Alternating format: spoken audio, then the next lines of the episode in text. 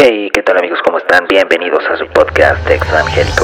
Hey, ¿qué tal amigos? ¿Cómo están? Bienvenidos de nueva cuenta a su podcast Exvangélico. Y aquí está la segunda parte de esta conversación con Abner Trejos, quien está detrás de Cancionero Cristiano y del podcast Notas Sueltas. Si les gustó la primera parte, esta segunda parte, uff, con eso les digo todo porque se pone muy chingón, esa es la palabra. Así que, sin más, los dejo con el buen Abner y nos vemos en la que viene. Chao.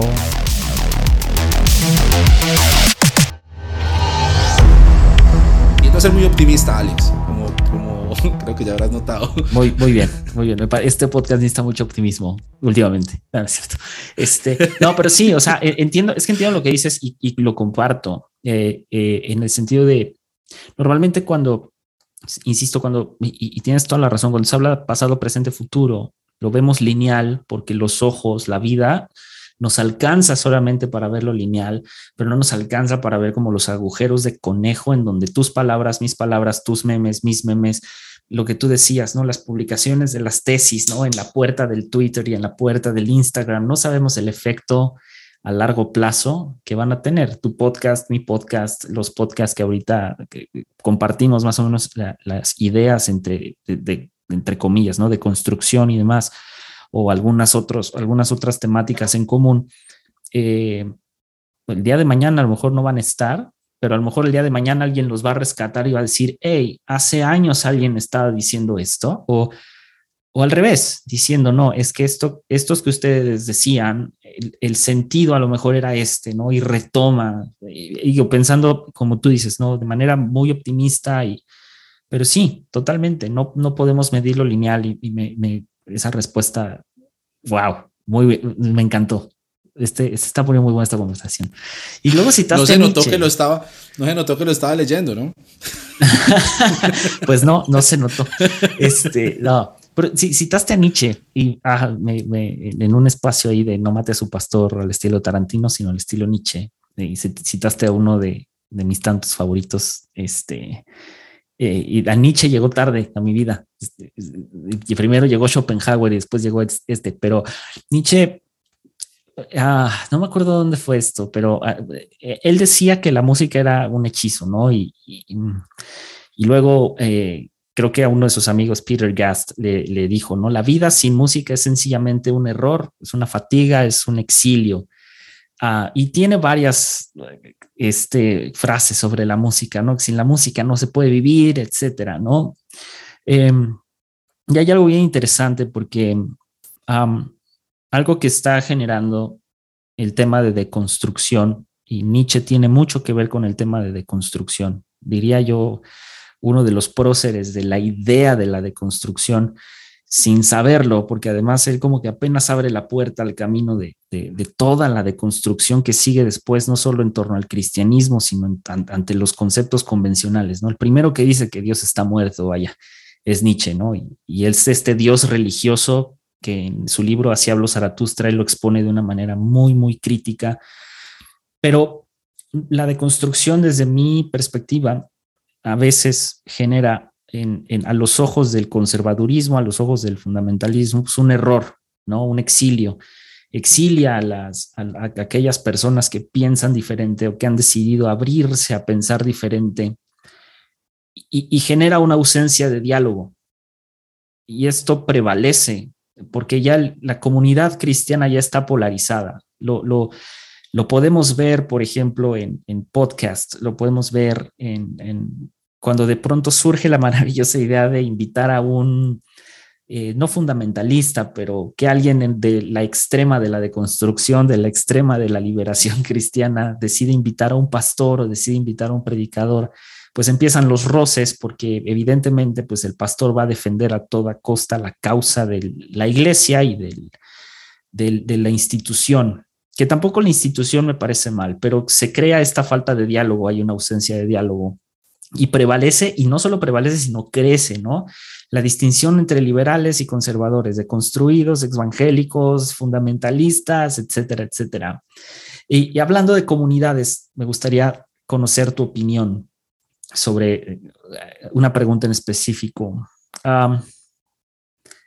¿Tú crees que el cristianismo es una creencia, religión, como lo quieran ver, estilo de vida, queridos podescuchas, porque aquí tenemos de todo?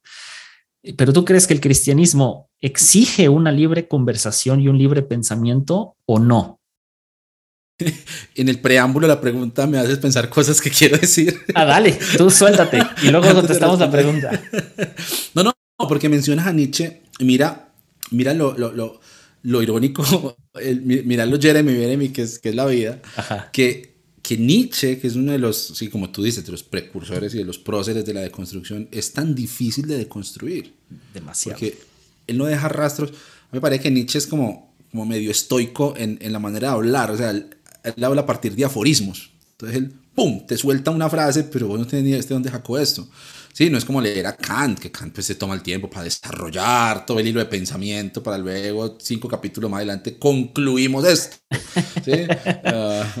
pero lo que pasa pues, con los, con los más, más mm, eh, más clásicos como Aristóteles o Platón, ¿cierto? Que desarrollan toda una idea para llegar a una conclusión. No, Nietzsche te, suelta una bomba, un aforismo y queda usted mirando para arriba pues a ver de, dónde sacó este man eso. Lo sacó de Schopenhauer, está peleando con Kant, este man que, está, está haciendo, matar a Descartes. Sí. entonces por eso llega a una conclusión tan locas con, con, cuando está leyendo a, Nietzsche, si no, si, no, trae una trayectoria interesante. Sí. Eh, hay vida mucho más allá del Dios no está muerto. creo, que 100%. Eh, ha sido muy injusta la, la, apologética cristiana ha sido muy injusta con, con, Nietzsche en ese sentido. Curiosamente además porque eh, eh, la moral sobrevive a pesar de que Nietzsche, lo que él ya está cuestionando y que deberíamos aprender nosotros de Nietzsche es que no está cuestionando los cómo, él está cuestionando los porqués. Mm, y, nosotros nos quedamos muchas veces mirando el, mirando el cómo, mirando las formas. ¿sí? Y, por eso, mira lo que sucede. Aquí, aquí, aquí enlazo esto de alguna manera, no sé qué malabar hice para lograr conectar estas dos cosas. Aquí yo entro a pensar en que el problema de raíz es que el fundamentalismo sigue viviendo en nosotros. Es, es una manera de acercarnos a la vida y de acercarnos al conocimiento que no es tan difícil de erradicar y que no es tan sencillo como cambiar las ideas teológicas con las que uno simpatiza. No es como decir, yo creía antes que la Biblia era la palabra inerrante de Dios y ahora creo otra cosa con respecto a eso. Yo creía antes que Jesús murió en la cruz para expiar mis pecados como la víctima inocente en reemplazo mío, ahora creo otra cosa distinta. No es tan sencillo como simplemente cambiar esos postulados, cambiar esos cómo. ¿no? Si en el centro, en el corazón, lo que rige mi moral es la idea de que yo no puedo estar equivocado. Es la idea de que si yo lo pensé, pues la única conclusión posible es que así es. ¿No? Está clarísimo. O sea, ¿cómo no lo ves? Alex, eh, a ver, ven, yo te lo explico. ¿sí? ¿Por qué tú no lo ves así? Mm. Ese diálogo imposible, ¿sí? que más que un diálogo es una predicación constante, que esa es otra cosa que heredamos y otra cosa a la que Nietzsche le da muy duro, otra cosa que heredamos del, del, del, protestantismo, de la reforma y del evangelicalismo, luego ya en nuestros contextos más cercanos, esa predicadera, toda hora hay que estar predicando.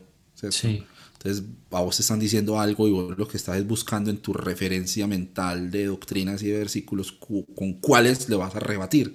No el sentarte a pensar, ve, Alex, ¿por qué estará pensando así? ¿Qué lo habrá llevado a, a llegar a, esa conclusión. No, mm. lo que yo pienso es, Alex, tienes que leer la Biblia.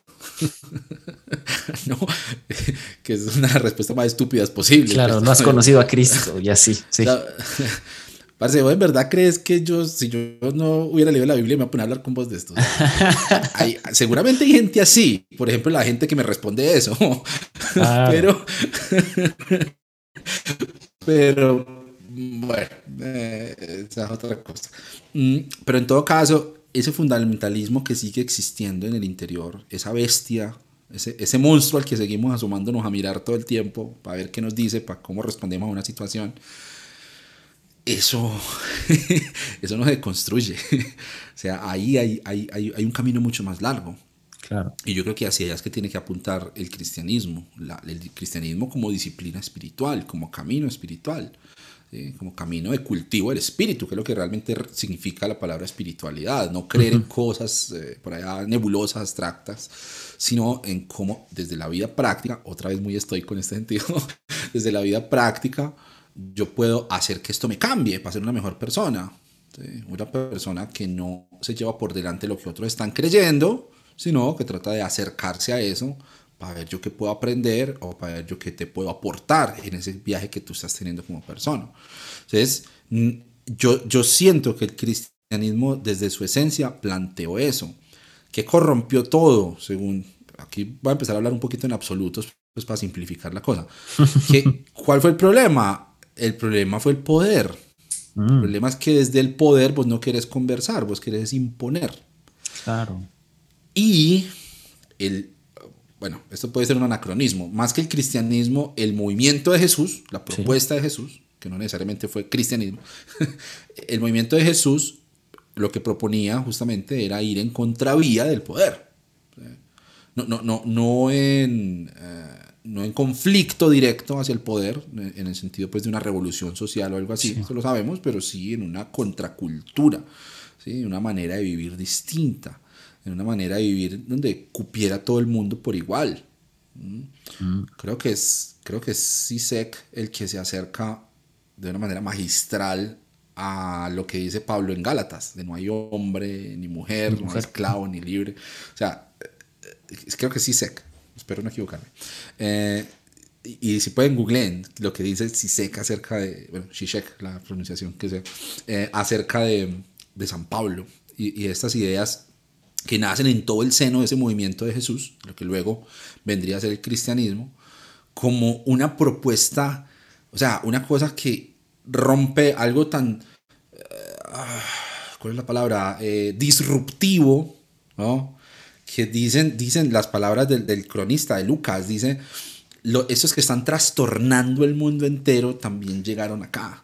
O sea, el movimiento de Jesús era un movimiento disruptivo que se sentaba a conversar con las realidades que la gente estaba viviendo. Era una religión, era una religión sin todos los elementos religiosos, estrictamente hablando, antropológicamente hablando y culturalmente hablando. Yo no tenían un templo. Pues los, que eran judíos y estaban en el movimiento de Jesús y eran cristianos seguían yendo a su templo. O sea, sí, seguían siendo judíos. No cambiaron de religión. Sí. sí. Ya cuando empezaron a llegar gente de otras, de otras de, otras culturas y de otras nacionalidades, pues ya tuvieron que sentarse a analizar ese problema. Bueno, ¿qué, qué vamos a hacer? ¿Los circuncidamos, guardan el sábado, que las fiestas judías, qué van a hacer? Eso fue una conversación ahí pues bien interesante. Pero en todo caso, ellos no tenían un templo, no tenían un sacerdocio, no tenían un, un altar, unos sacrificios. Su rey era un rey crucificado, que esa es otra cosa que me parece muy, muy, muy charra, muy, muy chistosa. imagínate alguien reportándole a un gobernador romano a un procurador romano, al que fuera una autoridad civil eh, del imperio, vea, tenemos este movimiento que está proclamando otro nuevo rey, ¿cómo así? ¿Y dónde está ese rey? No, está muerto. ¿Cómo? ¿Cómo? o sea, ¿vos crees que un rey muerto es una amenaza para César? ¿Desde cuándo? Para un emperador, además. Sí, es como, ¿cómo?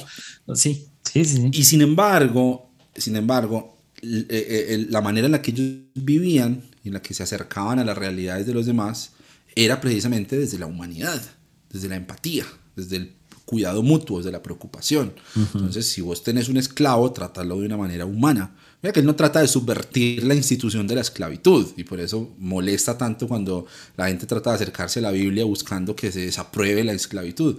E, eso no pasa por las coordenadas de la misión cristiana. La misión cristiana es que si vos eres cristiano, trata a tu esclavo como tratarías a tu semejante, a tu prójimo, no como alguien inferior. Claro. si, si tú, tú, tienes una esposa, pues trátala como a, eh, creo, que es Pedro. Yo voy a poner muy bíblico acá en este, en este segmento, espero que no se hayan ido muchos oyentes. Pues, pues, lo que dice Pedro, trátenlas como a coherederas de la gracia. O sea, mira que hay, hay, hay un asunto de, de, de nivelar esas diferencias sociales porque precisamente lo que propone el cristianismo, además de un diálogo entre vos y yo es un diálogo entre mi realidad y la tuya. Es un diálogo entre mi vulnerabilidad y la tuya. Eso que en, en tiempos de construcción llamamos empatía. Eso es lo que me parece a mí grandioso de la idea del cristianismo. Eso, en esencia, ese, esa idea de en el amor al prójimo se cumple la ley de los profetas es lo que hace que yo siga siendo cristiano. A pesar de, todo, que yo tengo un muy grande a pesar de todo. Ah, qué, qué interesante, porque pues es que esto produce incomodidad. O sea, al final del día, como, como lo estás exponiendo, ¿no? Poner la balanza, ¿no? Vamos a equilibrar la balanza entre, entre los seres humanos. Y, uh, y, entonces, del mismo modo en el que yo te escucho a ti, tú me escuchas a mí y abres este diálogo a la espiritualidad, pues representa una incomodidad, ¿no? Y, claro, claro, qué, claro. Qué, qué, difícil. Y es, una, y es una contrapropuesta al poder. Cuando apareció el poder, ya uno, ya uno lo ve, ya cuando el, cuando el cristianismo dejó de ser esa subcultura para convertirse en el moderador de la cultura, Sí. el generador de la cultura desde la- una esfera ya de poder, ya todo se puteó, como decimos aquí en Colombia. Todo, no, ya, eso ya, esto, esto se acabó. Sí, porque acaparas la conversación, ¿no? Acaparas la... No, no, si- ni siquiera la acaparas, la impones Ajá, sangre exacto. y fuego. Ujú. ¿sí? Que, que que es el espíritu del evangelicalismo. Quiere, o sea, si ellos pudieran, impondrían su, su, su ¿sí? desde las leyes, desde la constitución, desde, incluso hay, hay esta frase terrible que la tengo ahí guardada para un meme, que es la de, para, para un verdadero cristiano, ninguna constitución está por encima de la Biblia. Eso se dice hoy en día. ¿Eh? Y yo Sí. pues, te ofrezco disculpas a ti que eres abogado, eh, tener que escuchar esa, esa barra basada. Seguramente alguna vez la escuché antes de ser abogado. La pasé por alto, seguro. Pero, pero, pero mira, mira eso. La reforma, que es una cosa muy interesante, y es otro Jeremy, Jeremy Beremy de la historia, Eh. la reforma plantea justamente nuevamente esa contraposición al poder, porque mira Sí. que la reforma es una respuesta a- a la- al abuso del poder del, del, del Papa León X. Y entonces aparece nuevamente en la escena esa idea del sacerdocio de todos los creyentes, que es central en la idea de la reforma. ¿Qué es lo que Sí. pasa? Que muy pronto eso se le salió de las manos. Martín Lutero viene y dice, no, eh, existe el libre examen de las escrituras. Usted vaya para su casa, coja su Biblia, que por fin la va a tener en su idioma, y busque Dios que tiene para decirle. Pero luego eso se desmadró y dijeron, no, no, venga, venga, un momentico, venga, démosle control Z a eso, démosle rollback, porque, porque la gente no, no, ellos necesitan que nosotros les digamos qué es lo que dice ahí. Ellos Claro. necesitan que nosotros les pongamos un poquito de rienda y de control, porque la gente, la gente, la gente no, la gente no sabe. Sí, la ¿Cierto? gente es ignorante, son Sí, neófitos. no, la gente que sí. va a ser capaz, además la gente está resentida y la gente dice, tienes que leer las escrituras. Entonces, entonces volvieron a imponerse esas estructuras de poder y pasamos de tener un papa infalible a un mini papita en cada iglesia que también es infalible, que es el que dicta, que se viste, que no, que se canta, que no, con quién te puedes casar, con quién no, si te puedes tatuar, si te puedes hacer esto, si te puedes quitar esto, si Sí. te puedes poner lo otro. Eh, eh, eh, volvemos a eso, pero yo insisto con esto, hermano. O sea, el asunto del poder es lo que ha corrompido la esencia de la propuesta Wow. del cristianismo en tanto eh, movimiento espiritual, de cultivo del espíritu y de beneficio para, para, para mí y para los demás. Claro, claro. Y además, digo, los, estos beneficios pues, también se traducen a, a- a- en otros aspectos y se traducen o más bien bajan a demás personas que están eh, obviamente pues al servicio de, de estos, de estas cúpulas, mini cúpulas, como dijiste, pues, de poder, ¿no? Pero. Poniendo un, un po- poniendo un poquito más personal, porque decías hace rato como que yo tengo unos grandes peros, unos grandes, este, no sé, digo, no, a, lo mejor a grandes rasgos y si es que, si es que lo quieres ah, ah, ampliar o no, pero ¿cómo, cómo, cómo llegaste a, no quiero decir el camino de la deconstrucción, porque no, pero ¿cómo, cómo llegaste a esta idea de, de la espiritualidad como este diálogo? ¿Cómo llegaste a esta idea de este cristianismo eh, abierto, pero al mismo tiempo eh, ah, con estos tintes de ni siquiera de apuntar y de señalar, pero sí de, de poner a la luz aquello que está mal, que es el poder? ¿Cómo, cómo llegaste a esta instancia?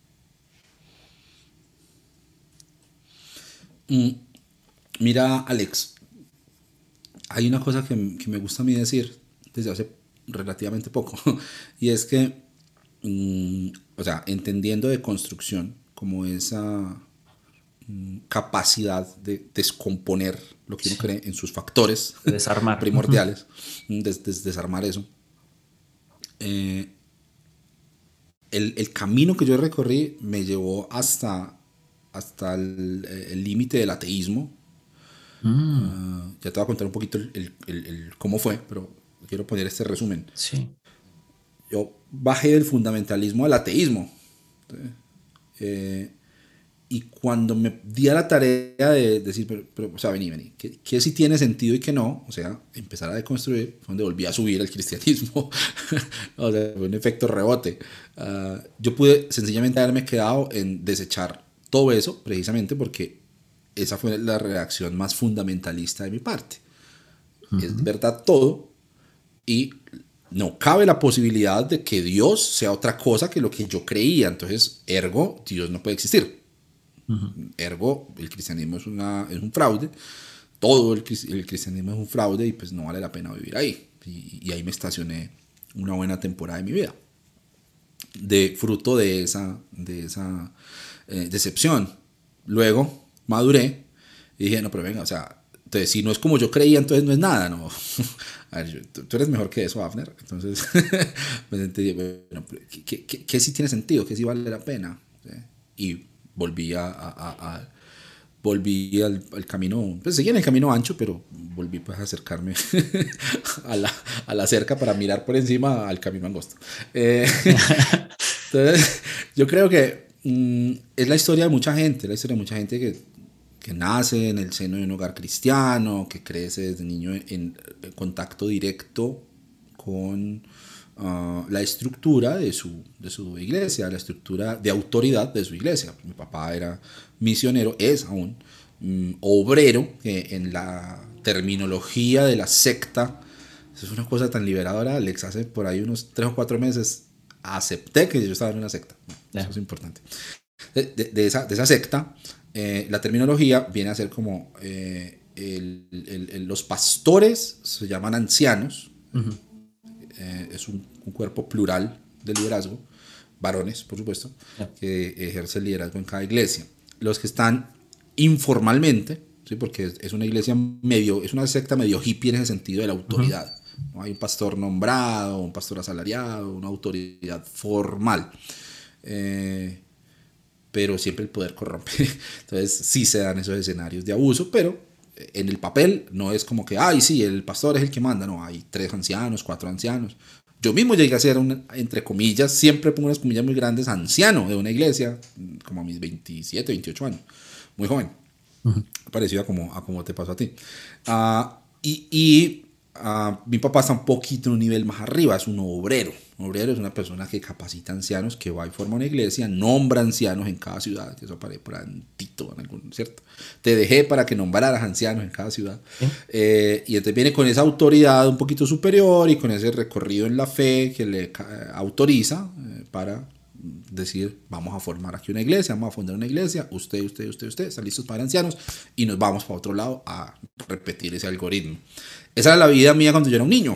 Desde que yo era un niño, desde que recuerdo, andando con mi papá, íbamos viviendo de pueblo en pueblo, por las montañas de Colombia, fundando iglesias, entonces yo iba con la guitarrita, cantando los himnos y haciendo las campañas evangelísticas en los parques y repartiendo los folletos y haciendo a la gente la, la oración de fe y ah. luego cuando fui ya, ya, ya creciendo, ya, ya yo, no acompañaba, sino que yo lo lideraba, entonces ya vamos a hacer esta, este impacto evangelístico, esto con el grupo de jóvenes y empiezan a tener mucha visibilidad. Es una historia que hemos escuchado muchas veces.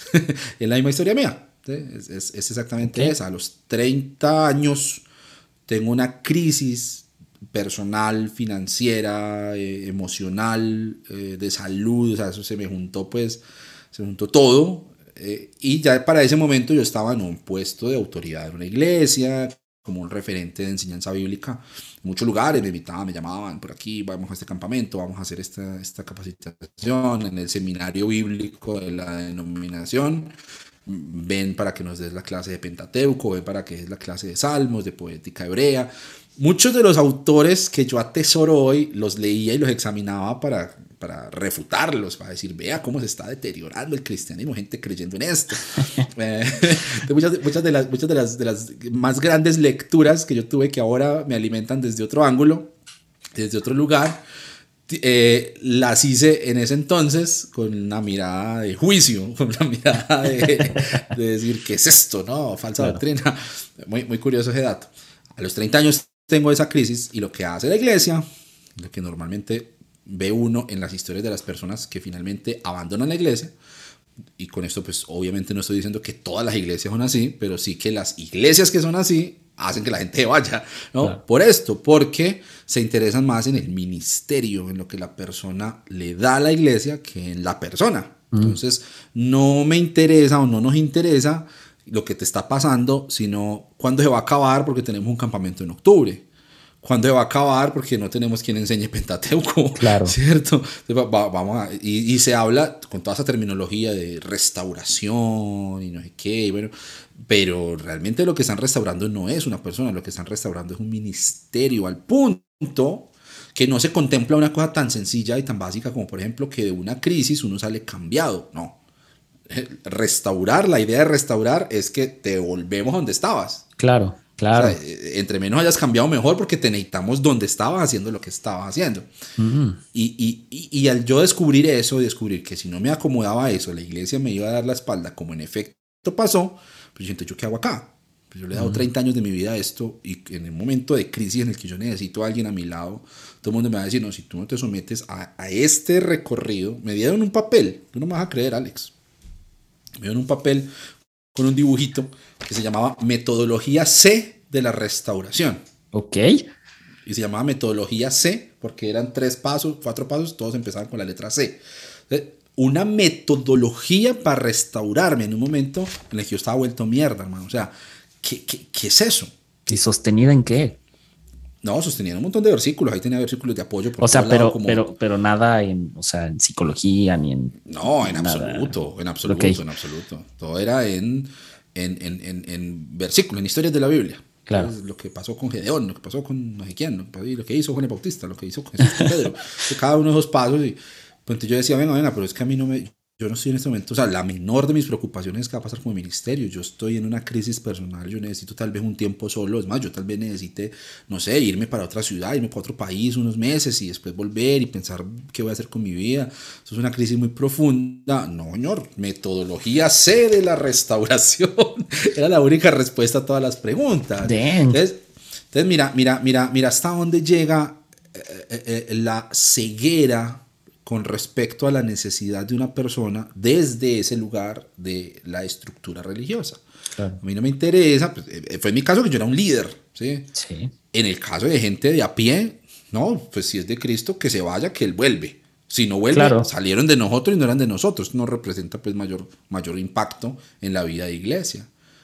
unas cosas terribles. Yo como líder muchas veces tuve que encabezar reuniones en las que se tomaban ese tipo de decisiones. No, pues le vamos a decir que las cosas son así. Si no se somete a la disciplina, pues que se vaya, tenle por gentil y publicano. así con esa displicencia frente al, eh, a, algo tan humano como la falla. Claro. Como, como, como, la falla, el, el, el, error que lleva al aprendizaje, que es normal en una persona, o el cuestionamiento, o la pregunta. No, es una persona rebelde, es rebelde no se somete a la autoridad. Someterse a la autoridad es que yo le dé estas cinco respuestas con sus citas de apoyo y él diga, ah, ok, listo, así es. Sí, claro, claro, claro, claro. Eso, por, eso me, me, costó aceptarlo, pero por eso yo ahorita digo, era una secta, es una secta. ¿eh? Entonces, bueno, eh, entonces me fui. ¿Yo qué hago acá? Me voy, eso fue hace ocho años. ¿sí? En todo ese proceso de búsqueda, ahí fue donde yo te dije, mi decepción total con la institución, mi decepción total con la Biblia, mi decepción total con la iglesia, mi decepción, y claro, sí, sí, sí, por supuesto, resentimiento, por supuesto, mucha, mucha amargura, luego me tocó trabajar eso, luego me tocó sanarlo, me tocó sanarlo no es de la Biblia, ni de la oración, ni en ayuno, ¿no? me tocó sanarlo con un psicólogo al lado, ¿cierto? Y, con otras herramientas que, que, que, le hacen a uno ver como, ok, eh, esto simplemente lo abrazo como parte de mi historia, bien. Pero en medio de toda esa búsqueda es donde yo decido eh, apagar ese componente de mi vida de fe. Ah, definitivamente esto no sirve para nada. Eh, ahí pues fue fundamental la aparición en mi vida de quien ahora es mi esposa. Eh, y, y, también venía por un camino un poco parecido desde el catolicismo, esa es otra cosa muy escandalosa para la gente que me conoció en ese entonces. Eh, yo me casé en una iglesia católica, bendecido por un sacerdote católico, y eso pues la gran ramera, y no sé qué, bueno. Eh, ah, y, gente, no pasa nada, ¿eh? no pasa nada, no pasa nada. No me cayó fuego del cielo. no, no, no, para nada. Eh, que, es, que, es, otro tema muy interesante del que vienen a preguntarme, del que vienen a hablarme, pero ¿cómo el yugo es igual? ¿Qué van a hacer con los hijos? Lo decidimos comiéndonos una pizza. ¿Te, te pues, preguntan seguido eso? Mucho, muchísimo, porque la gente cree que esto aquí pues todo el día es yo diciéndole el rosario, ¿no? Y ella diciéndome, pero faltan siete libros en la Biblia. La gente imagina como que uno aquí es, yo no he resuelto un solo problema de mi matrimonio leyendo la Biblia, o sea, no, no, esa imagen de los dos agarrados de la mano haciendo el devocional, es pura mierda. Es claro, claro. No, mentiras, perdón, quiero retractar esto. No, o sea, eso puede ser valioso para algunas personas, pero a mí no me ha servido para nada. Entiendo, lo, lo romántico o el romanticismo, la idea romántica alrededor del matrimonio bajo la misma religión y sí, así se entiende. Exacto, exacto, exacto. Sí, con una mujer, el diseño de Dios, el plan de Dios para tu vida, no sé qué. Claro. Oh, soy yo el plan de Dios para mi vida, me lo llevé en los cachos, hermano, y, y, y, me fui por otros caminos, caminos que me llevaron a una espiritualidad libre, mm. una espiritualidad eh, de verdad, a una espiritualidad evaluada nuevamente. Mira, mira que aquí entra lo que te estaba diciendo hace un rato, de esa experiencia es de donde yo llego a la conclusión de que la espiritualidad hay que ponerla a conversar con la realidad. La realidad de lo que yo estoy necesitando, el proceso que yo estoy viviendo, de la persona en la que me estoy convirtiendo, de la persona que yo tengo a mi lado, de la gente que yo tengo en mi círculo de influencia, etc. ¿Sí? Ahí en medio de todo ese proceso es donde nace Cancionero Cristiano, justamente. Eh, eh, en ese y es muy curioso porque eh, uno, yo me escucho en cosas que grabé hace cinco años y todavía sigo diciendo cosas que ahorita no creo, explicando ciertas cosas doctrinales que ahorita, porque claro, uno vuelve y arma, yo volví a armar después de unos meses de estar en, la, en, en, el ateísmo y yo no, no, me fui para el ateísmo porque yo quisiera vivir en libertinaje y entregaba a la concupiscencia, ¿no? yo seguía siendo el mismo, el mismo nerd de toda la vida, pero estaba decepcionado con esa parte de mi espiritualidad. Pero luego cuando yo vuelvo a armar otra vez una fe, bueno, que se iba a creer y que es, ah, que es puro cuento. Claro, no le sobran pedazos. Y no solamente le sobran pedazos, sino que descubre que mi fe puede funcionar sin creer en el rapto, por ejemplo. Claro. Mi fe puede funcionar sin creer en la inerrancia literal de las escrituras, por ejemplo, sin creer que hubo un hombre llamado Jonás que vivió tres días en el vientre de una ballena, literalmente. Mi fe puede vivir sin eso, a mí no me importa. Eh, Sin los siete días de la creación, y etcétera, ¿no? Claro. Entre, mucha, entre muchas otras cosas que pues, suelen ser elementos centrales pues, de la fe. Eso tiene que ser cierto, si no el cristianismo no tiene sentido. Eso es un poco extraño, pero en mi caso logré superar todo eso. Mira lo que pasó, Alex. Es una de las cosas que me llevan a mí a reflexionar sobre la necesidad de replantear esas estructuras centradas en una organización y no en, en la gente. Y es que yo volví a, a, esa iglesia, volví, volví con, en un intento de reconciliación y de decir, bueno, wow. pues no necesariamente voy a volver a quedarme aquí pues y eso, pero pues por lo menos que yo pueda venir cualquier, cualquier día y que la gente me salude, pues como yo de aquí no me fui debiéndole plata a nadie, ni robé a nadie, ni le pegué a nadie, o sea, porque no intentar como tender algún puente que permita como traer paz a esa parte de mi vida. Fue en un momento en el que, claro, ya había unas heridas sanadas, un resentimiento superado y todo eso, y un reconocimiento también de que hubo muchas cosas que yo hice mal, bueno, o sea, tampoco, pues, ay, no, pobrecito yo, la víctima, la iglesia me hizo daño, ya, desde un lugar un poco más maduro fui, ya estaba casado, ya tenía un hijo, fui, y la reacción de la iglesia fue reunirse eh, hacer una asamblea de todos los hermanos eh, y decir, venga, nosotros mismos a este hermano, entonces era que es que él va a volver y no sé qué, y entonces, pero va a querer volver a predicar o qué. Nuevamente, no me ven como una persona, sino como un ministerio, un ministerio que volvió a entrar por las puertas de esta iglesia y entonces, ¿qué va a pasar con él? Y la decisión que tomaron fue que casi la mitad de la iglesia dijo, si este muchacho vuelve, nosotros nos vamos. Eh, oh. alguien me llamó muy alarmado de decirme, venga, pues aquí no vaya a volver, porque eso está muy, muy caliente. Y eso fue lo último que supe de esa, de esa, de, de, esa comunidad. Pero mira, mira hasta el extremo al que llega el hecho de, ¿cierto? Vuelve el hijo pródigo a casa, entre comillas, y, y, y, el, y el, el, hermano mayor diciendo, pero ¿cómo así? ¿Cómo lo y entonces qué va a pasar con mi herencia y mi cabrito? ¿no? Claro. seguimos teniendo esa, esa escena en nuestras comunidades. ¿Por qué? Porque vemos a la gente como piezas en una estructura, no como personas que están andando por un camino de fe o por un camino de duda o lo que sea, sino como, ah, bueno, entonces, ahora cómo va a quedar este dentro de la iglesia, en qué, qué lugar va a ocupar y entonces a cuántos de nosotros va a desplazar. ¿Mm? Claro, ¿dónde, ¿Qué no le vamos a tener que aguantar? ¿Qué le vamos a tener que perdonar? ¿Qué nos va a reclamar? ¿Qué cuentas nos va a pedir? Ah, esas son preguntas que, que, que, desplazan el hecho de, bueno, eh, ¿cómo estás? Claro, no. claro.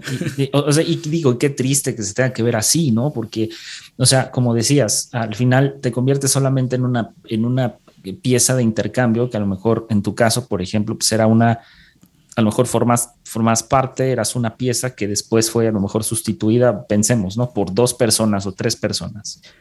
Y qué, qué, qué triste que en ese regresar y, y, no encontrarte con un cómo estás, cómo te fue en todo este tiempo, eh, y ni siquiera cómo te fue en todo este tiempo, es como, sabes, como decías, tender estos puentes de paz, nada más, de decir, hey, ya pasó lo que pasó. Y, Porque lo curioso es que que a mí también me pasó, o sea, e, en el sentido de cuando uno quiere regresar, curiosamente quien más, quien más se alarma o quien más se extraña de cuando uno regresa es, eh, o sea, aquel que tiene como este conocimiento histórico de quién fuiste, pero desde el lado negativo, sin entender, como decías, de que el error trae consigo experiencia, o sea, trae consigo cambio forzosamente, aunque muchos digan, no, es que no te enseña, posiblemente el primer error, no. Y eh, me acuerdo una frase de un, un, amigo que decía, te tiene que volver, a veces te tiene que volver a pasar,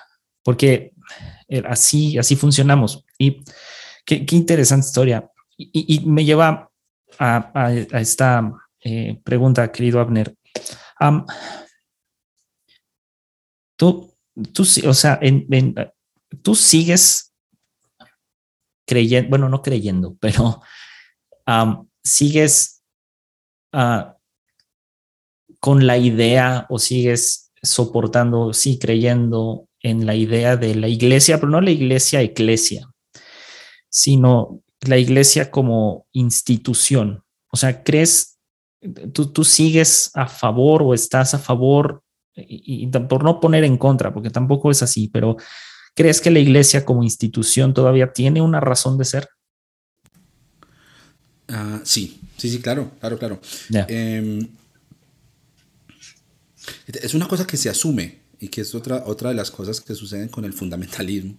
Eh, no, ni siquiera en el sentido estrictamente religioso, porque eso se ve pues en la política o en otros, en otros entornos en los que uno asume que por el discurso de una persona uno puede como ya eh, definir qué cosas, qué posturas tiene con respecto al resto de la realidad. 100%. Ah, sí, tan sencillo como, ah, ok, tú votaste por este candidato, o sea que estás a favor de esto y esto, ¿cierto? Estás en contra de esto y esto y esto. Em, sí, sí, pasa mucho. Y, gente que va y se acerca a mi canal eh, o a mis redes sociales y va y ve cosas por a veces medio incendiarias que yo publico, viene y dice, ah, ok, o sea que tú estás de acuerdo entonces con eso. Y, Pasó, por ejemplo, esta semana, la semana anterior, que la Corte Constitucional eh, emitió una sentencia en la que se despenaliza el aborto en Colombia. Sí. Entonces, uno, uno, pues yo no me meto mucho a las conversaciones, porque, pues, eh, a, ver, pienso que yo no soy un magistrado de la corte, ni soy un ginecólogo, ni soy un abogado, o sea, yo no tengo como decimos aquí en Colombia, no tengo vela en el entierro, ¿no? Entonces, pues, no, pues, ¿qué me parece muy valioso? Que eh, se escuche lo que tienen para decir las mujeres al respecto. Claro. cuando vienen y me preguntan, yo siempre digo eso, digo, ¿por qué es relevante que yo tenga una opinión al respecto? O sea, yo nunca voy a abortar. Qué gran punto. ¿Por qué te parece importante que yo piense algo al respecto? sí. Eso es relevante para mí o es relevante, por ejemplo, para mi esposa. Aquí hemos tenido unas conversaciones muy interesantes sobre ese tema, pero porque pues ella está, es, es, parte de mi vida y, ni siquiera eh, me pasa por la cabeza decir, ah, es que en algún momento yo voy a decidir si ella puede abortar o no, para seguir jalando la cuerda por este tema. Pero entonces vienen y pasan por acá y como ven que uno dice, escuchan a las mujeres, ah, entonces, entonces, entonces quieres que asesinen a todos los niños y la Agenda 2030 y George Soros y no sé qué. pero, ¿qué, está pasando? Se inventan más historias de las que pueden soportar yo no, pues yo, yo, no estoy hablando de eso. ¿De, dónde está sacando? Vení, volví a leer lo que yo escribí. Yo no estoy diciendo estoy a favor, de me, estoy muy feliz, me parece muy bien que la corte no. Estoy estableciendo un hecho importante y es que en esta conversación yo veo a muchos hombres metidos tratando de determinar lo que las mujeres deben hacer respecto a esto. ¿Por qué no las escuchamos? Eso es lo que yo estoy estableciendo. Pero pues eso se asume como una posición, una posición que para el otro, para el, vamos a usar este término, para el adversario está clarísima. Ah, no, es que entonces tú crees esto, pero vení, por lo menos pregúntame. Sí, claro. Eh, sobre eso, sobre eso, no se puede construir comunidad. Sobre esa presunción de que yo sé lo que otro está pensando. Claro, claro. Sobre eso se ha construido comunidad. Sobre eso se ha construido, esa es una de las piedras angulares del evangelicalismo en América Latina, la uniformidad. Entonces los evangélicos en masa tienen que aceptar este paquete de ideas. Llevémoslo más allá. Colombia está en este momento en plena contienda electoral, en 15 días tenemos elecciones legislativas. Los evangélicos tienen que votar por esos candidatos. Entonces, eh, eh, porque así es que Dios va a bendecir esta nación. Uh, eso no es la iglesia. Para nada. Eso es otra cosa. Esa es una institución que habla. Sí, es una institución religiosa. Es más, les valgo que se llamen institución cristiana. Bueno, está bien. Es debatible, pero los valgo. Yo tengo un episodio, uno de los más controvertidos, de los que más me han, me han escrito a palo y a preguntarme, ¿te entendí bien? Se llama Iglesias, devuélvanos esa palabra. Sí, buenísimo episodio. Sí. Tú, tú, sabes lo que significa el, lenguaje, ¿sí? Y estamos hablando de Schopenhauer, ¿cierto? Eh, y de Kant. Tú sabes lo que significa que una palabra eh, represente algo en el imaginario. Claro, lo que, desata. Exactamente, ese es el término, lo que desata. Y, y, y que la iglesia, que cuando uno diga iglesia, la gente piensa inmediatamente en eso. Sí que hemos estado enunciando desde el principio de esta conversación. Sí, sí, sí. Es una lástima, porque la, idea detrás de lo que en algún momento se volvió la iglesia, en los primeros, qué sé yo, 150, 200 años del cristianismo, está muy lejos de eso. Está muy lejos de eso. La iglesia se parece a lo que Shishek admira de Pablo en Gálatas. A eso se parece la iglesia. ¿eh? Eh, en esa iglesia yo creo. Ah, ¿qué, estructura va a tomar eso? Bueno, pues dejemos que tome la estructura que quiera. Yo no estoy diciendo está mal que haya un pastor, está mal que le paguen a alguien para que predique. Es más como mm, cuáles son los valores que están en el centro de esto que estamos haciendo. Si los valores que están en el centro son los valores del Evangelio, del Evangelio, de, lo que Jesús dijo y lo que Jesús hizo, no contaminados por, por nuestras interpretaciones paulinas, de lo que Jesús, esa carambola que hacemos, que hay que filtrar a Jesús pasando por Pablo, por ejemplo, eh, o pasando por Pablo, por Calvino, por, uno y uno por uno, ¿no? Eh, eh, pues está bien, está bien. yo, yo no tengo problema porque tenemos amigos en común ahí en el grupo de podcasters y eso, ¿cierto? Que, que, que a veces siente uno como que está muy a la defensiva cuando uno critica el sistema y le dice, o sea, no es como démosle control al suprimir pues y volvamos a barajar todo eso, no, sigan con, su iglesia, sigan, sigan los domingos, van y canten las canciones, alcen la mano y recojan la, el diezmo y para que financien la cosa y bueno, y dejen el pastor allá que predique, pero venga, abramos esas posibilidades de vivir la fe, no desde la enunciación, desde la presunción de que yo tengo la autoridad para decirte qué pensar, o yo tengo la capacidad de anticipar lo que vas a pensar al respecto para corregírtelo sin que siquiera lo hayas dicho, ¿no? Eh, Antes de que lo pienses. sí, claro. Sí, ni aún está la palabra en tu boca y ya el pastor la sabe.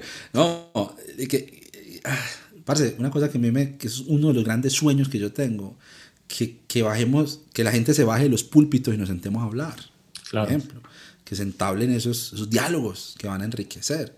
¿sí? Eso, por ejemplo, es una cosa que tiene que seguir sucediendo y es una cosa que le da valor a la institución eclesial. Mm. Porque en ese contacto es donde empieza uno a darse cuenta que este no es una oveja para pastorear, que es una persona, una persona pensante, sintiente, valiosa, que está viviendo unos procesos en los que yo desde mi experiencia puedo acompañarla. O ella de su experiencia puede, eh, este término tan bíblico, ¿no? Edificarme. Sí, sí 100%. Parce, en la iglesia creo yo, hermano. Mm. Más, invíteme, allá estaré. no, se me hace muy interesante porque te escuché, eh, bueno, te he escuchado, por ejemplo, en conversaciones con, con Liz Musi, que también es una crack. Pues, la, verdad, también no, ella sí es una crack. Ella sí es una crack. Este, sí, lo que hace en, en redes sociales, pero la comunidad que tienen, eh, vaya, que la, la, me, me, topé hace como un año, no me acuerdo cuánto tiempo, con la comunidad eh, de de, comunidad cristiana, ¿verdad? Que, que, tienen. Y, y, fue como la manera en cómo hacen las cosas, eh, que casual, pero eh, también de una manera ordenada en el sentido de, tienen cuidado con lo que hacen. Y me, me, sorprendió mucho, dije, wow, o sea, de que sí se puede replantear el término de iglesia, como tú dijiste, devuélvanos el nombre, porque hay, hay algunos que de alguna manera intentan replantearlo, ¿no? Intentan mm. como que volver a esa raíz.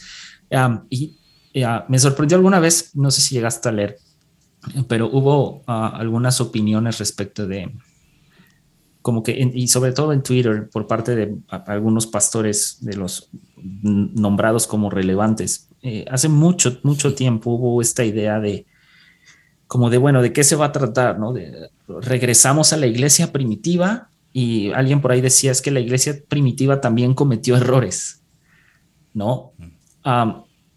no sé cómo tú lo veas. Cuando yo leí eso fue como de, es que no estamos, no, se está planteando eso, no se está planteando la iglesia primitiva. Se está, o sea, porque, porque como que lo, entendieron así y, me sorprendió mucho. Digo, tiene mucho tiempo esos, esos tweets, pero cuando yo los leí fue como de, ¿En qué parte de la conversación alguien dijo iglesia primitiva? O sea, ¿en qué parte de todo el hilo de conversación de Twitter alguien dijo volvamos a la iglesia primitiva? Nadie dijo eso. Pero no, sé, no sé si te has topado con esta idea o alguien te ha dicho esta idea de, de, como que regresar a la iglesia primitiva. Que entre otras cosas se ve como un retroceso. Ajá. O sea, se ve, se ve. Tiene que ver. Ajá. Creo que tiene que ver con esa linealidad de la que estábamos hablando ahorita, con la que vemos la historia. Como que volver a la iglesia primitiva eh, es echar para atrás. Y puede que en alguna de esas curvas de la historia la iglesia primitiva ya está adelante, se, nos quedó para adelante. ¿sí?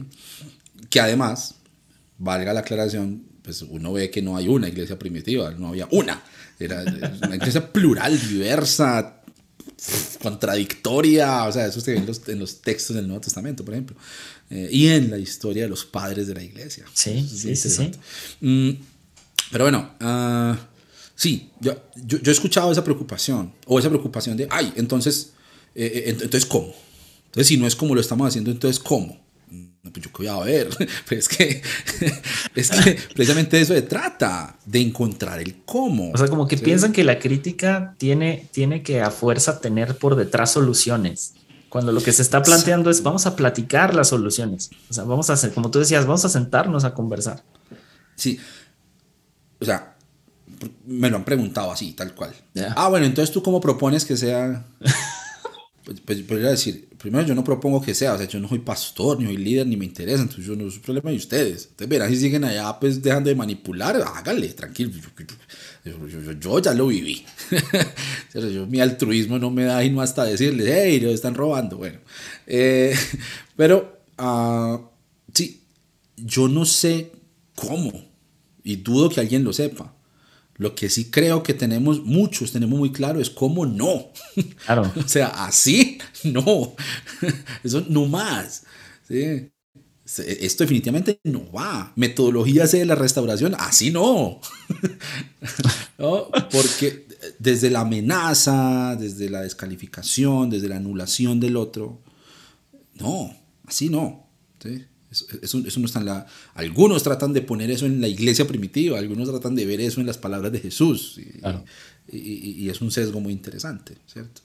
Em, pero, pero, no, en, definitiva, pues es que no, no se trata de, venga, propongamos un modelo, porque yo veo también que justamente los modelos emergen de la dinámica de las comunidades.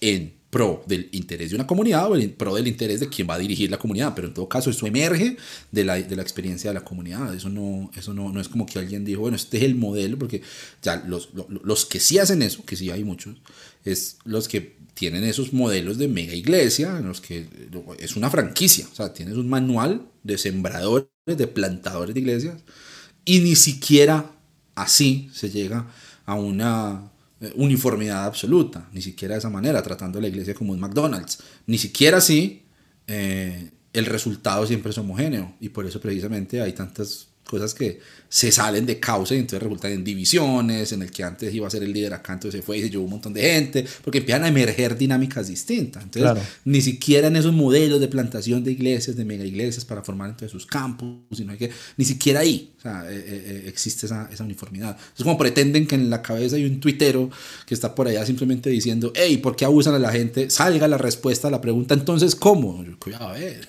Pero en todo caso, lo que sí creo yo es que mirar hacia la iglesia primitiva sin entender el, el, el, el hueco que hay en la mitad, claro. tampoco es tan sano, ¿cierto? sí, porque te estás brincando historia, o sea, te estás brincando siglos de historia, de, de, de, cómo se llegaron a hacer las cosas, cómo evolucionó.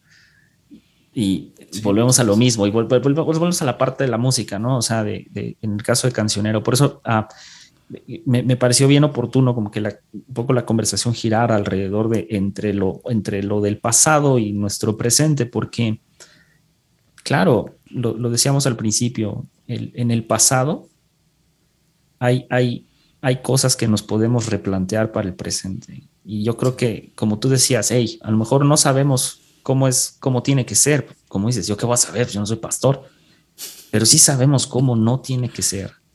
Porque eh, la historia como buen juez, porque la historia al final es un muy buen juez y que no conoce de religiones y no conoce de nada, está de alguna manera juzgando y diciéndoles, hey, no es por aquí. O sea, vean cuánta gente está siendo lastimada, vean cuánta gente está siendo afectada, vean que sus manuales de la C no funcionan ah, y todo esto, ¿no? Y me, me, parecía muy oportuno como que platicar esto contigo porque si hay algo que, está en tu proyecto es justo eso. O sea, en los lives, eh, al momento de cantar, al momento de, tener estas como eh, canciones, estos himnos, como que se deja ver un, o por lo menos yo así lo siento, ah, y a lo mejor aquí va a entrar mi parte como fundamentalista que de pronto se me sale, pero esa añoranza, o sea, de decir, hey, como que no, como que las cosas no estaban tan mal antes, o sea, en el sentido de, eh, estos himnos te recuerdan como mucho a lo que crees. O sea, eh, esto es lo que me sostiene y, más allá de la institución, más allá de la iglesia, como que, y, creo que por eso, y te lo digo abiertamente, tu comunidad y, lo que estás haciendo, dentro, tanto en el podcast como en, en, los lives y todo lo demás, es muy valioso porque, aunque sea un pedacito, ¿sabes?, de retomar esto, como decías, ¿no? Si, si no vemos el tiempo lineal, tal vez esto como que nos ayude a, retomar algunas otras cosas. Y lo que comentabas, ¿no? Que estás leyendo sobre, o sea, sobre los primeros padres, ¿no? O sea, sobre los padres de las reformas, sobre los padres del... Y se me hace como que algo a lo mejor a lo que podríamos muchos apuntar y decir, como que no todo está perdido. O sea, hay muchas ideas que se plantearon antes y que a lo mejor ahorita parecen novedad, pero a lo mejor no son novedad del todo. ¿No? Y eso es muy interesante, creo que es justo, justo ver, Sara, como la, la, intención ahorita de este, eh, de, este episodio, amigo, y, te repito, eh, tenerte acá, tener un crack como usted, este, es, es, es de verdad un honor, es mucha, de verdad, te, eres de los, de, los, de los pocos que sigo bastante y estoy como muy pendiente y, y este, y pues nada, fue una conversación bastante, bastante extraña, pero bastante buena. Estuvo muy buena. Sí, no, lo disfruté mucho, Alex, y no, pero por favor, para nada, para nada me, me quiero adueñar de esas categorizaciones. pero mira, mira que, pero mira que por ejemplo cabe, cabe porque sabes qué, porque también en muchos sentidos siento que se está tratando de eh, hacer este movimiento de la deconstrucción precisamente desde esas voces de autoridad. Entonces, eh, no le creas lo que te decía tu pastor, ahora cree lo que te digo yo. y eso tampoco, tampoco sirve para nada. Ahorita, decía, ahorita decía, no, yo qué voy a saber cómo debe ser la iglesia. Yo no soy pastor, pero es que el pastor tampoco tiene por qué saber. Es que eso no está en una sola cabeza. Claro. Eh, eh, es, es una cosa que, que, vivimos todos. Entonces creo que en este camino en el que estamos es, son, son valiosas todas las voces. Y la voz tuya, la voz mía y la voz de la gente que se pueda acercar y que pueda tener alguna visibilidad, eh, siempre será valiosa. Será valiosa desde ese escenario de diálogo, por supuesto, porque yo no estoy pensando que este va a venir aquí a imponerme lo que está pensando, no, simplemente contámelo, a ver si me parece interesante y dialogamos. Entonces, en ese sentido, este espacio, hermano, está súper, súper importante. Muchas gracias por haberme invitado, ¿verdad? Es un placer conversar con vos.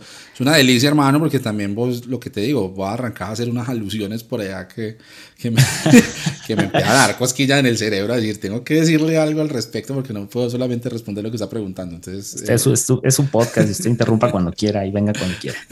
Este, querido Abner, eh, ¿cómo, cómo, ¿cómo te encontramos? Instagram, tus redes, todo. Yo creo que lo más sencillo es ir a cancionerocristiano.co cancionerocristiano.co. Allá encuentran todas las redes en las que estoy, los links al podcast, los himnos, acordes, partituras, todo lo que hago en YouTube, también conversando. Y bueno, pásense, que está bien, bien chévere la página web. Perfecto, perfecto. Pues, queridos amigos, esto ha sido todo por hoy con el buen Abner. Y nos vemos, nos vemos en la que viene. Chao. Besitos, adiós.